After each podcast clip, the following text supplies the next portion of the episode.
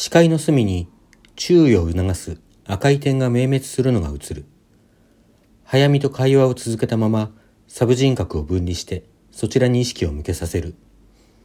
すぐさまサブ人格の視界いっぱいにメッセージの内容が展開された。古めかしいテキストメッセージ。書いてあるのはシンプルな文章。桜咲く。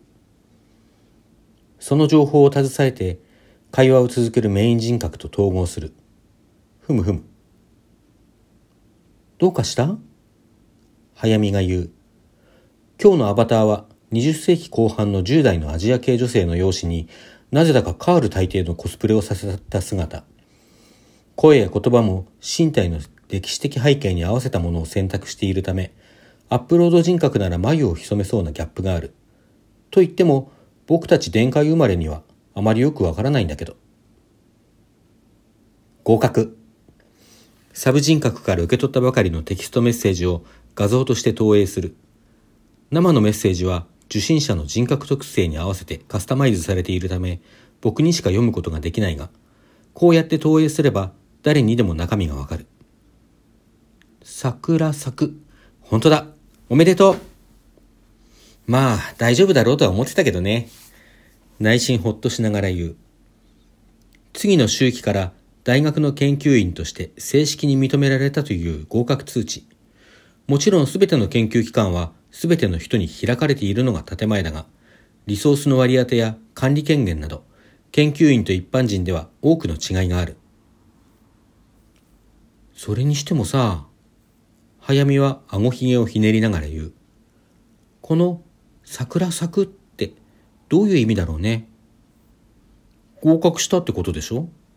それは知ってるけどさ、なんではっきりそう言わないのよ。えー、っと、データベースにアクセス、検索。桜、バラ科、桜赤、桜族の樹木。かつての日本では、この花が春を象徴するものとして愛好された。花の映像を投影。霞んだ景色の中に舞い散る薄桃色の花びら。確かに美しい風景だ。それと、えー、っと、当時の日本では新学期が春に当たったため、卒業、入学、進学などの象徴としてしても桜のモチーフが多用された。現在、桜咲くという文字列が試験合格を示すものとして使われるのも当時の進学合格通知に書かれた文言から来るものである。だってさ、いや、それくらい私だって調べたけどさ、早見はどこか呆れたように言った。なんでそんな古めかしい言葉を今でも使ってるのかって話、アクセスキー送ってくればそれで済む話でしょまあそうだけど、僕は読み上げていたテキスト情報を視界から消し去る。結局、アップロード人格のノスタルジーでしょ非効率だと思うのよね。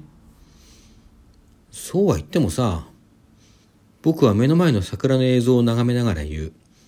薄桃色の花は背景に溶け合いそうでいながら確かな存在感を持って風に揺れている。僕たちだってこうやって人の姿で対面で話したりするわけじゃん？そんな必要ないのにさ。それは、私たちが人間の人格を模して作られた以上、抗えない本能っていうか、うん、だろ？だからさ、きっとそういうノスタルジーもさ、ちょっとは意味があるんじゃないの？そういうもんかな？そういうもんだよ、きっと。だって、ほら。映像の中で強い風が吹き、ざっと花びらが舞い散る。僕らはしばらく言葉を忘れて、その様子に見入った。データベース上の概念としてしか知らなかった春を、その時僕は確かに感じたと思った。